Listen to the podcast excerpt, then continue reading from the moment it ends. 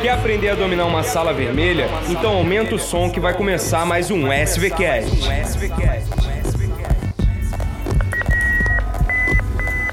Eu sou Miguel Barrela. Eu sou Pedro Ribeiro. Essa é a Sala Vermelha. E esse é o SVCast.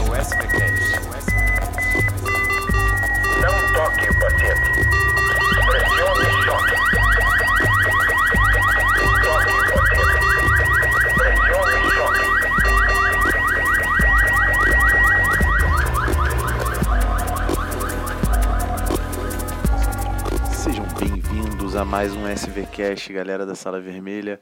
Eu sou Pedro Ribeiro e hoje a gente vai conversar sobre um tema bem interessante.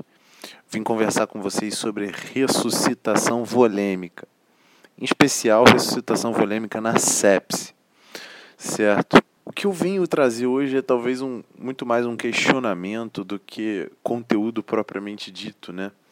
o que a gente vem fazendo nos últimos anos com pacientes sépticos e que inclusive é uma recomendação que ainda consta na diretriz do Surviving Sepsis Campaign de 2016, que na verdade saiu em 2017, é, é a administração de grandes quantidades de volume, né? uma dose admirável de 30 ml por quilo de cristalóide, certo?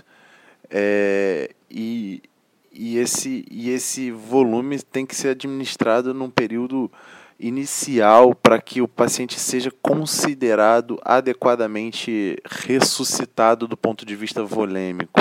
E existe um, um questionamento muito grande acerca disso, porque essa recomendação ela se baseia no, no Early Goal Directed Therapy, que é um trabalho interessantíssimo do Emmanuel Rivers da década passada, em que ele tentou ressuscitar os pacientes por metas, certo?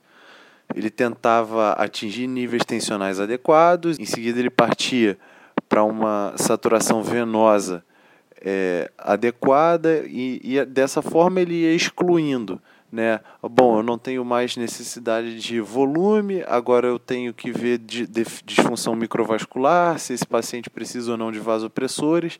Em seguida, será que ele precisa ou não de inotrópicos, né? Eu tenho disfunção miocárdica associada. É, e, e, esse trabalho ele foi tido como assim um, um, marco na terapia intensiva, porque o Emmanuel Rivers de fato conseguiu muito bem reduzir muito a mortalidade dos pacientes que chegavam sépticos em sua emergência. No entanto, a gente sabe hoje que a administração de fluidos ela é extremamente deletério.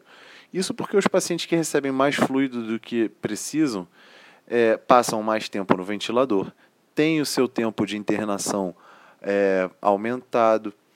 E aí você começa a questionar, inclusive, a validade desse tipo de, de, de informação.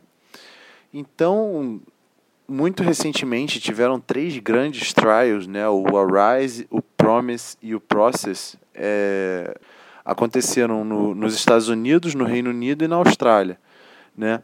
E você começou a estudar, a comparar é, o tratamento randômico com um tratamento direcionado, pautado no Early Goal Directed Therapy. E o que você viu é que não há diferença de mortalidade. É claro que existem uma série de questionamentos né, sobre, sobre esses estudos. O principal deles é, é que quão diferente foi a abordagem desses pacientes depois de 10, 12 anos formando clínicos que obedecem ao Early Goal. Né? Será que foi realmente muito diferente? E eles disponibilizaram as tabelas. E o fato é, foi bastante diferente, principalmente em termos de invasão e quantidade de fluidos administrados. É, os pacientes que foram tratados de forma clínica, né, de forma randômica, eles receberam muito menos fluidos e eles é, foram muito menos invadidos. Então, e, e, e o, o, outcome, né, a, a, a, conclusão foi semelhante, de modo que é, começou a, a, um questionamento muito importante da validade do Early Goal Directed Therapy, de, de se a gente deve de fato administrar 30 ml de cristalóide por quilo. Isso é muito cristalóide, é muito volume, né? E por fim, tem um professor, o Dr. Paul Marek, que ele é especialista em ressuscitação, né? E ele levanta um questionamento fantástico. Biologicamente, nós somos programados para trabalhar com hipovolemia. Se a gente pensar nos nossos ancestrais, né, a gente tem um cenário de escassez de água. Os nossos ancestrais não, não, não se intoxicavam de fluidos, eles não tinham uma ingesta excessiva de líquidos, de modo que o nosso corpo ele é evolutivamente preparado para trabalhar com hipovolemia e não hipervolemia. A hipervolemia ela é uma consequência iatrogênica recente na nossa história biológica. Então, se você junta, né, a ausência de comprovação do benefício do tratamento randomizado e a administração de 30 ml por quilo de, de cristalóide para esses pacientes, a esse conceito evolutivo né, darwinista que o Dr. Paul Mark introduz, você começa a se questionar de forma extremamente incômoda. Né? Você começa a ficar sem saber o que fazer sobre a ressuscitação volêmica dos seus pacientes. E isso é um tema que está extremamente em voga hoje. Né? Eu não venho trazer resposta. Vejam, não façam 30 ml por quilo. Não, quem sou eu para questionar a diretriz de Surviving Sepsis Campaign? Mas, de fato, isso provavelmente tem que ser repensado, isso tem que ser reestudado. Né? Então, a pergunta que fica é a seguinte: quando que eu vou administrar fluidos ao meu paciente? Segundo o Dr. Paul, o que você deve se perguntar é o seguinte: primeiro, esse paciente responde a fluidos? Uma vez que você julgue que ele responde, ato contínuo, a sua per próxima pergunta deve ser: esse paciente precisa de fluidos? Porque responder a fluidos e precisar de fluidos são dois conceitos extremamente diferentes e é isso que eu venho discutir aqui hoje. O paciente que responde a fluidos. Veja bem, um indivíduo saudável, eu, você que está aí escutando o nosso podcast nesse momento, nós respondemos a fluidos.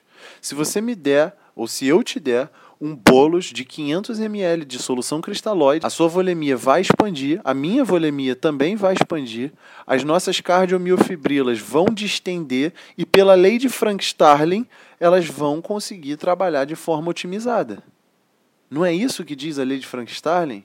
Se eu tenho uma distensão melhorada, otimizada das minhas miocardiofibrilas, eu tenho um trabalho otimizado, às custas de um aumento de consumo de oxigênio por esse miocárdio. Então eu consigo aumentar o débito em vigência de uma resposta à prova volêmica. Eu respondo a volume, você responde a volume. Tenha isso em mente. Então o paciente responde a volume, mas ele precisa desse volume. E aí para eu determinar se o meu paciente precisa de volume, eu preciso determinar se ele precisa ter o seu débito cardíaco aumentado. Tenham isso em mente. Só faz sentido administrar volume se o meu paciente precisar otimizar o seu débito cardíaco.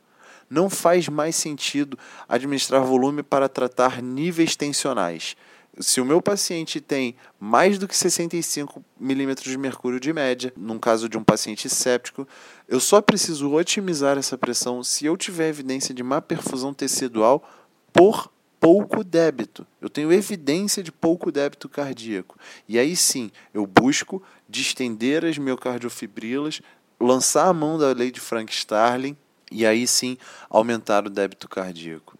Tenham isso em mente primeiro, o meu paciente responde. Segundo, ele precisa da otimização do seu débito? Essas perguntas são chave. E é claro que responder se ele, se ele responde, né? responder a primeira pergunta é razoavelmente fácil.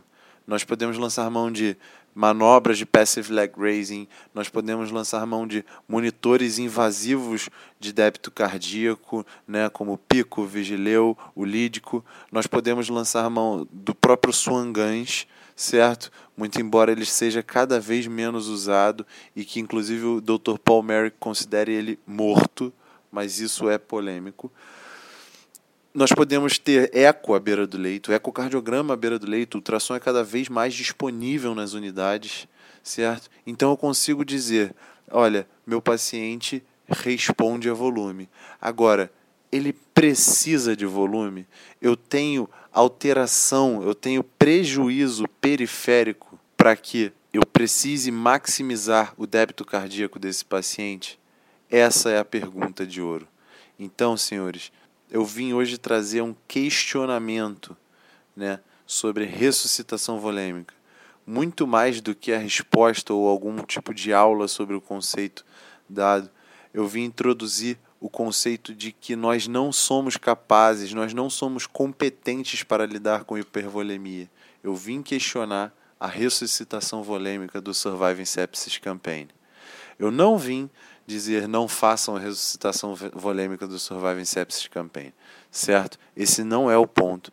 Esse não é o foco, esse eu não tenho nem mesmo substrato para chegar e dizer isso para vocês. Eu posso no máximo dizer, vejam bem, o promise, o process e o arise, eles não viram o benefício, né, quando comparado. Eu vim introduzir esses conceitos de hiper e hipovolemia ao longo da nossa história evolutiva e por favor, respondam a essas duas perguntas sempre que vocês pensarem em fazer um sorinho o meu paciente responde a volume?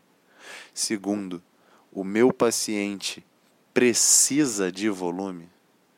Pessoal, esse foi um SVCast. Façam valer a pena, façam valer a vida e um grande abraço.